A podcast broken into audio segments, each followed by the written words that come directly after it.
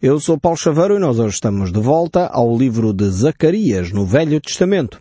E estamos no capítulo 3. Nós no último programa demos um ênfase a este contexto aqui do capítulo 3. Falámos um pouco mais acerca destas questões de ordem espiritual, do mundo espiritual que influencia o mundo material.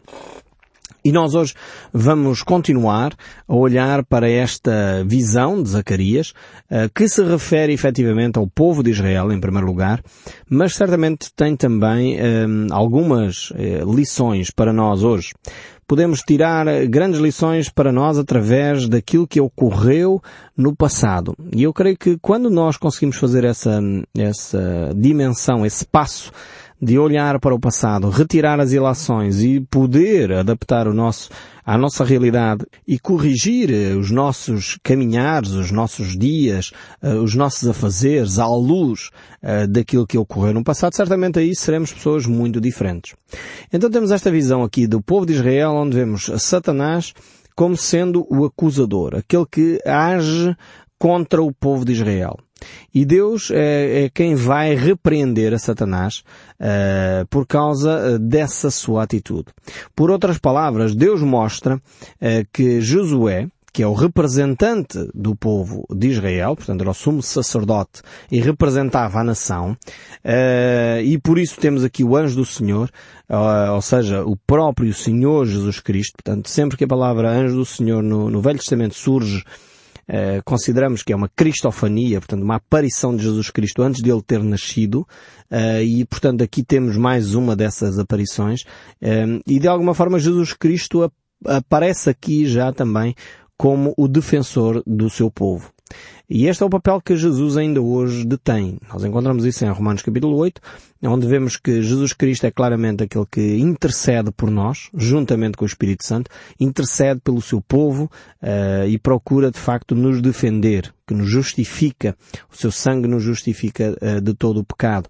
E depois Satanás sempre mantém este papel de acusador, seja com o povo de Israel, seja conosco, os cristãos, em que muitas vezes ele desenvolve ideias doentias até em cada um de nós, que muitas vezes nós alimentamos eh, eh, esse, essas ideias, essas atitudes, essas emoções. Quantas vezes nós ficamos amarrados a pecados do passado, ainda que nós já confessamos esse pecado, já pedimos perdão a Deus pelo pecado, talvez já pedimos perdão até à pessoa que ofendemos e, e continuamos amarrados a essa atitude. Ah, eu não deveria ter feito, ah, eu não deveria ter feito. E deveríamos de facto terminar com isso, não permitir que esses pensamentos mais nos acusem, porque isso é claramente o papel de Satanás. Ele é o acusador. Então se nós já fizemos o percurso todo uh, e pedimos perdão e, e, de facto procuramos receber o perdão de Deus, então temos que abandonar esse tipo de atitudes, porque isso só nos vai manter uh, numa posição uh, de incapacidade de não podermos servir a Deus, porque continuamos amarrados a pensamentos que Deus já quis purificar e limpar. Agora, claramente, se ainda não resolvemos isso, não pedimos perdão a Deus, se não arrumamos esse assunto ao nível espiritual, é óbvio que esses sentimentos se mantêm. Então se não fizemos ainda isso, façamos-lo hoje. Confessemos o nosso pecado a Deus, abandonemos esse pecado. Muitas vezes são pecados associados a coisas que nós fizemos no passado, seja pessoas que viveram talvez dramas uh, de guerra, pessoas que muitas vezes viveram situações de aborto e que muitas vezes têm dificuldade em se perdoar pelos atos que cometeram, pessoas que ficaram uh, viciadas em drogas, em álcool, em jogo e muitas vezes não conseguem se libertar uh, desse facto. O melhor é de facto confessar a Deus, uh, talvez ter um grupo que nos ajuda, confessando a esse grupo as nossas limitações e a nossa incapacidade de lidar com isso e ao mesmo tempo entregando isso a Deus, não permitindo que as acusações continuem. Porque essa é a forma como Satanás nos mantém neutralizados, não nos permitindo crescer, não nos permitindo uh, evoluir como pessoas, porque ficamos amarrados com essa bola de ferro agarrado ao nosso pé. Precisamos nos libertar dessas acusações que Satanás continua a trazer muitas vezes à nossa mente, a trazer uh, diante de Deus, como nós temos aqui este caso de, desta visão de, de, Zacarias. Então Satanás, que é esse acusador, uh, olha para os nossos trapos de imundícia, usando aqui a imagem de Zacarias, uh, e no fundo ele salienta as nossas fragilidades, salienta as nossas fraquezas, aponta os nossos defeitos. E no fundo é, é o que vemos aqui no verso 3 do livro de Zacarias, capítulo 3. Diz assim, ora Josué, trajado de vestes sujas, estava diante do anjo. Então temos aqui o sumo sacerdote que deveria ter umas vestes limpas, uh, porque essa fazia parte, era assim a indumentária do sumo sacerdote, uh, vestes de linho branco, deveriam estar preparados para servir a Deus e na realidade Josué estava completamente sujo. Uh, e aqui esta palavra uh, sujo, vestes sujas, que são traduzidas uh, para o português desta maneira, na realidade, na linguagem hebraica, que é escrito o Velho Testamento, um, porque o Velho Testamento é escrito em hebraico e alguns textos, essencialmente do livro de Daniel, são escritos em aramaico, que é uma outra língua que era comum naquela altura, mas esta escrita aqui é em hebraico, uh, e de facto esta ideia aqui de vestes sujas, como eu estava a dizer, são mais eh, vestes que estão cheias eh, de excrementos. Desculpem a expressão, mas é mesmo esta a, tradução literal, podíamos dizer assim. Então não eram só vestes sujas, no sentido que estavam sujas e, mais nada. Não. Eram vestes sujas e que tinham um odor horrível. Portanto, já podem imaginar alguém que tivesse, eh, enfim, aquelas pessoas que trabalham no campo, e que têm animais. Eu às vezes eh, costumava visitar alguns amigos meus que têm vacas e têm ovelhas e às vezes eu entrava lá nos espaços onde eles têm os animais, nos corrais, e eles sempre diziam, não, não, Paulo, não entres que vais ficar uh, com cheiro. E eu entrava, não tinha problema com isso. Mas de facto, eh, quando chegava à casa, a minha mulher reparava. Tu tiveste de novo através das vacarias. É verdade. Porque o cheiro fica agarrado à roupa. E era um pouco esta, esta imagem aqui eh, de José, Josué, eh, o sumo sacerdote. Ou seja, as suas vestes não eram só sujas, eh, cheiravam mal. E ele estava na presença do Senhor. E isto realmente faz-nos refletir sobre as nossas próprias vidas. Não precisamos de fazer aqui um, uma ginástica muito grande em termos teológicos para perceber quando a Bíblia nos diz que nós estamos envoltos ou estamos vestidos com trapos de imundícia. Esta é a mesma ideia. A ideia de que as nossas vestes, eh, estamos sujos diante de Deus, estamos andrajosos, quer dizer, a nossa roupa cheira mal, nós não temos nada para oferecer de digno ao Senhor. E no fundo esta é a imagem aqui de Josué. Reflete a fraqueza do povo, reflete uh, o pecado do povo, reflete que não há possibilidade de um sumo sacerdote servir assim a Deus. Esta é, podíamos dizer que se nós nos víssemos um, no exterior como nós somos na realidade no interior, na nossa alma, no nosso interior, no nosso psique, as nossas ideias, provavelmente o nosso exterior seria muito diferente. Quantas pessoas estão bem arrumadas por fora? Estão bem eh, ornamentadas, bem vestidas de gravata, de fato, mas o seu interior são farrapos. São uma pessoa que está na miséria. E muitas vezes ficamos chocados depois quando surgem as notícias que fulano ou cicrano, uh, que era um famoso artista, que era uma pessoa da, da alta sociedade, se suicidou, fez este, teve este comportamento, foi apanhado em pedofilia, foi apanhado nisto e naquilo, porque na realidade nós vemos o exterior, não vemos o interior. Eu tenho dito nestas últimas semanas, em conversas com algumas pessoas, uh, que se nós dedicássemos tanto tempo a cuidar do nosso exterior, uh, como nós cuidamos do nosso interior, eu creio que seríamos pessoas muito mais bonitas por dentro. Porque as pessoas hoje fazem jogging, vão para o ginásio, uh, vão aos institutos de estética, vão para os spas, vão para não sei onde para cuidar da beleza exterior, para tirar mais umas rugas, compra-se cremes, compra-se produtos de beleza, compra-se, eh, enfim, uma panóplia enorme de produtos para cuidar das rugas, para cuidar da beleza. E não tem mal nenhum com isto. Atenção, não é uma crítica ao facto de, de cuidarmos do nosso físico. Mas o problema é que não estamos a cuidar da nossa alma da mesma maneira. Estamos a permitir que o lixo fique no nosso interior, que alimentamos amarguras, muitas vezes alimentamos ressentimentos e deveríamos cuidar, deveríamos ir ao spa uh, espiritual. E eu creio que o spa espiritual é quando nós vamos à igreja, quando nós vamos a uma comunidade cristã, onde nós temos um grupo de apoio, seja um grupo familiar, uh, uma célula, chamem o que quiser a esse grupo, mas é, é o nosso spa espiritual, onde nós podemos chegar lá e relaxar ser quem somos, abrir o nosso coração, confessar as nossas limitações, confessar as nossas fraquezas e o nosso pecado, para que nós possamos ser restaurados. Precisamos gastar talvez um pouco mais de tempo a cuidar do nosso interior. Eu creio que se nós fizéssemos isso, não teríamos como a doença do século a depressão. Não teríamos, de certeza porque infelizmente nós vivemos hoje numa sociedade em que se diz que é uma epidemia do século XXI, e não sou eu que digo, esta frase não é minha, portanto é, é dos institutos que lançam para fora uh, questões de saúde pública, uh, verificamos que hoje este é um problema grave na, na sociedade contemporânea, porque efetivamente as pessoas não têm cuidado do seu interior não têm cuidado da sua alma. E eu quando falo em cuidar do seu interior, não estou a falar em fazer yoga, não estou a falar em meditação transcendental e coisas do género, porque hoje em dia depois as pessoas misturam tudo. A única forma de nós encontrarmos verdadeira paz interior é na pessoa de Jesus Cristo. Por isso ele disse, deixo-vos a minha paz e a minha paz vos dou, não vos a dou como o mundo a dá. O mundo pode dar algumas, alguns restícios de paz, mas Jesus Cristo dá uma paz que não se compara às yogas, não se compara à meditação transcendental, aos tai chi e aos tai shos e a outras coisas que tais que se praticam hoje para a pessoa encontrar alguma serenidade e equilíbrio interior. Jesus Cristo quer dar uma paz que é duradoura. É uma paz que fica no nosso coração gravada e permanece até à eternidade. Esta é a paz de Cristo que excede todo o entendimento e que guardará os nossos corações. Promessa de Deus. E nós que somos cristãos muitas vezes temos desprezado esta paz de Deus que excede o nosso entendimento. Não tem a ver com compreensão, não tem a ver com esquemas, não tem a ver com religião, não tem a ver com, com cerimónias, tem a ver com uma relação com Deus que não se compra, mas que se desenvolve.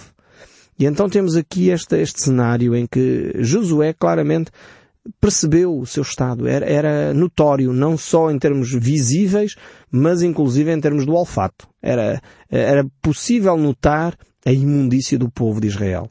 Assim como é possível notar a nossa. E por isso mesmo precisamos da pessoa de Jesus Cristo, que veio para nos perdoar os nossos pecados.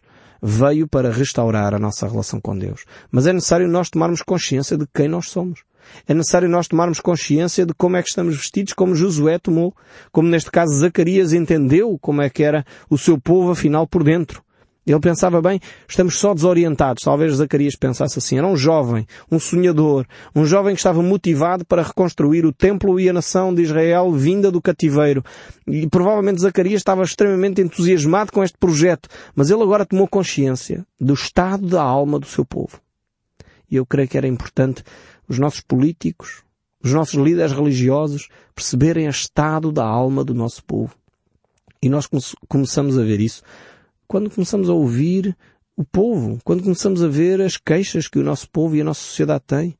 Quando olhamos, inclusive, para a nossa própria música triste, não, não é crítica, eu gosto de fado, mas o fado só, só por si é uma expressão da tristeza, da alma, é um choro, um lamento que nós invocamos através da nossa música. E precisamos de entender esta alma para trazer Deus para esta reflexão, para trazer a mensagem do Evangelho uma mensagem de esperança. Eu creio que o nosso problema é que nunca experimentamos como povo português, como povo que se diz cristão, nunca experimentamos um cristianismo verdadeiro.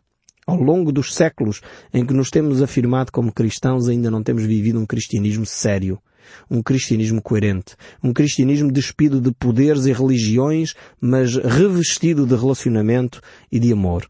E quando nós experimentarmos este cristianismo, o nosso país vai sofrer um salto, uma revolução verdadeira, porque ela vai ser feita no seu interior. Vai ser feita na sua alma. E esta revolução vai nos catapultar, aí sim, para um desenvolvimento económico tão esperado, para um desenvolvimento social tão esperado, porque efetivamente ela começou no coração de cada um de nós. Então Zacarias aqui toma consciência uh, do estado espiritual do seu povo. E o verso 4 ainda prossegue. Capítulo 3 de Zacarias, verso 4. Tomou esta palavra e disse aos que estavam diante dele, tirai-lhe as vestes sujas, A Josué disse, Eis que tenho feito que passe de ti a tua iniquidade e te vestirei de finos trajes. Temos aqui uma imagem muito forte eh, das Escrituras eh, e que nos eh, mostra claramente a nossa condição diante de Deus e vemos que este sumo sacerdote aqui uh, reflete essa imagem do estado da alma do povo de Israel.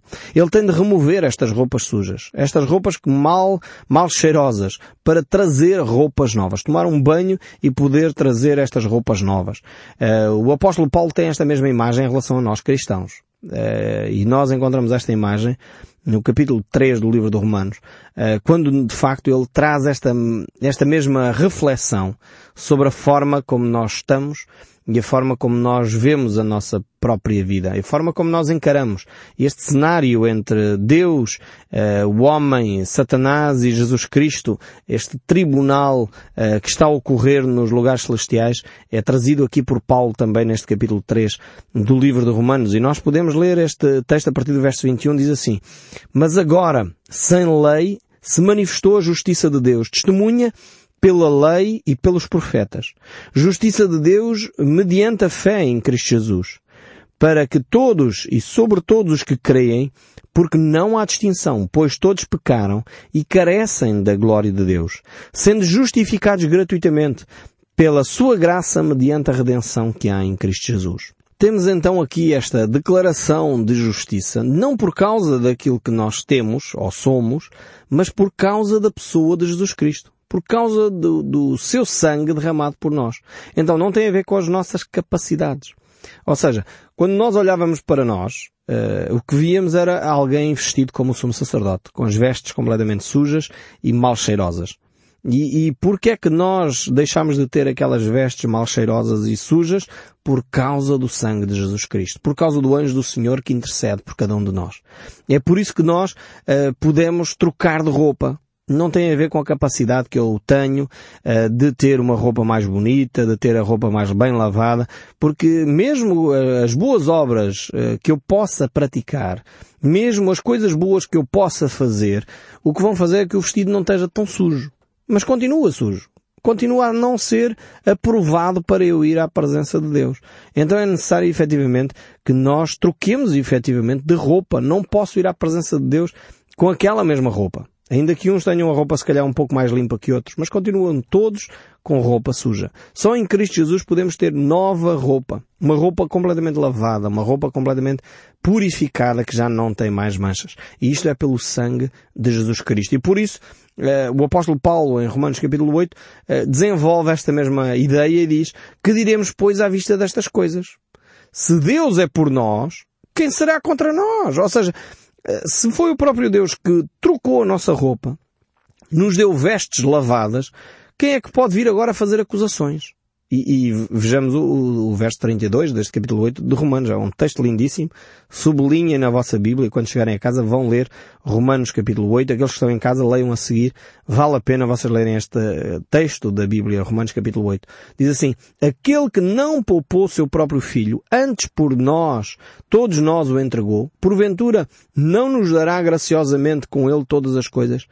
Quem intentará acusação contra os eleitos de Deus? Vejam bem, Satanás estava ali, no livro de Zacarias, a acusar o povo de Deus.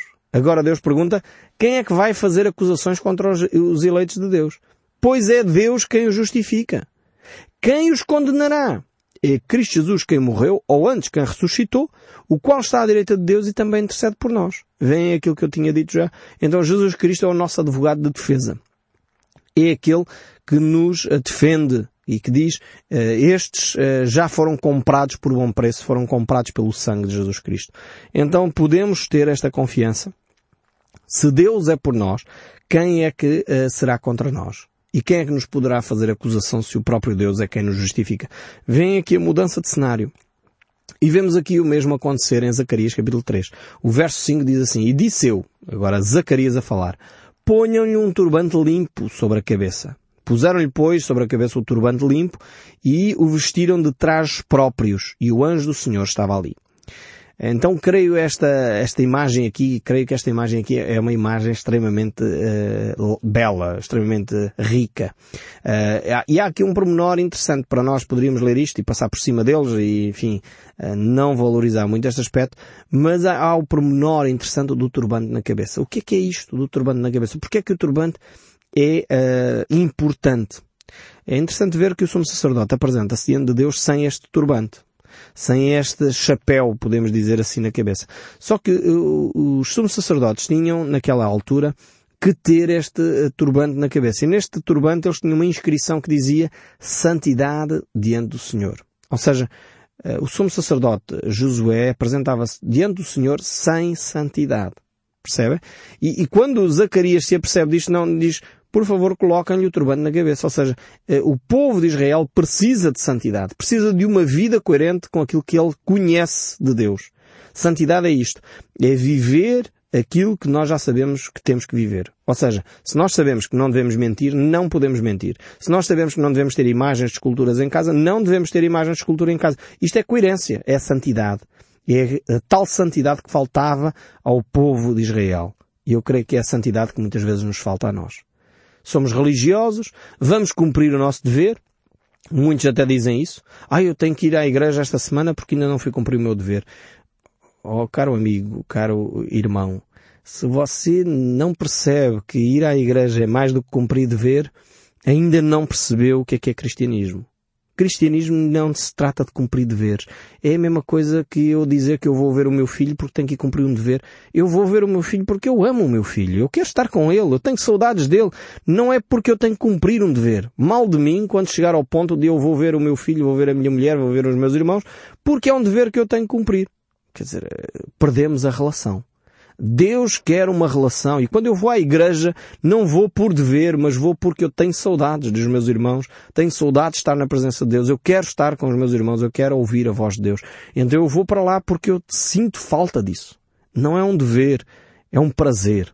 Então, eh, este é, é aquilo que uh, Zacarias traz aqui. E ele percebe que a santidade é essencial para o desenvolvimento do seu povo. Zacarias, ainda capítulo 3, verso 6 e 7, para concluir, diz assim, Protestou então Josué e disse, Assim diz o Senhor dos Exércitos, se andares nos meus caminhos e observares os meus propósitos, também tu julgarás a minha casa e guardarás os meus átrios e te darei livre acesso entre estes que aqui se encontram. Então, vemos aqui claramente a intervenção de Deus, mostrando e trazendo um renovo. E diz ainda o verso 8, Houve, pois, Josué, um sacerdote, tu e os teus companheiros que se assentam diante de ti, porque são homens de presságio, eis que eu farei vir uh, o meu servo, o renovo. E vemos aqui a manifestação e a promessa da vinda do nosso Senhor Jesus Cristo. Porque eis que a pedra que pus diante de Josué, sobre esta pedra única, estes sete olhos, eis que levarei as suas esculturas, diz o Senhor dos Exércitos, e tirarei a iniquidade desta terra num só dia. Promessa do nosso Deus, que Ele vai restaurar o seu povo. Naquele dia, diz o Senhor dos Exércitos, cada um de vós convidará o seu próximo para debaixo de uma vide e para debaixo de uma figueira. A restauração efetiva da nação de Israel em todas as áreas da sua vida. Grande promessa é esta da parte do nosso Deus e Ele quer cumprir também na sua e na minha. E eu espero sinceramente que o som deste livro continue a falar consigo, mesmo depois de desligar o seu rádio. Deus o abençoe ricamente e até ao próximo programa.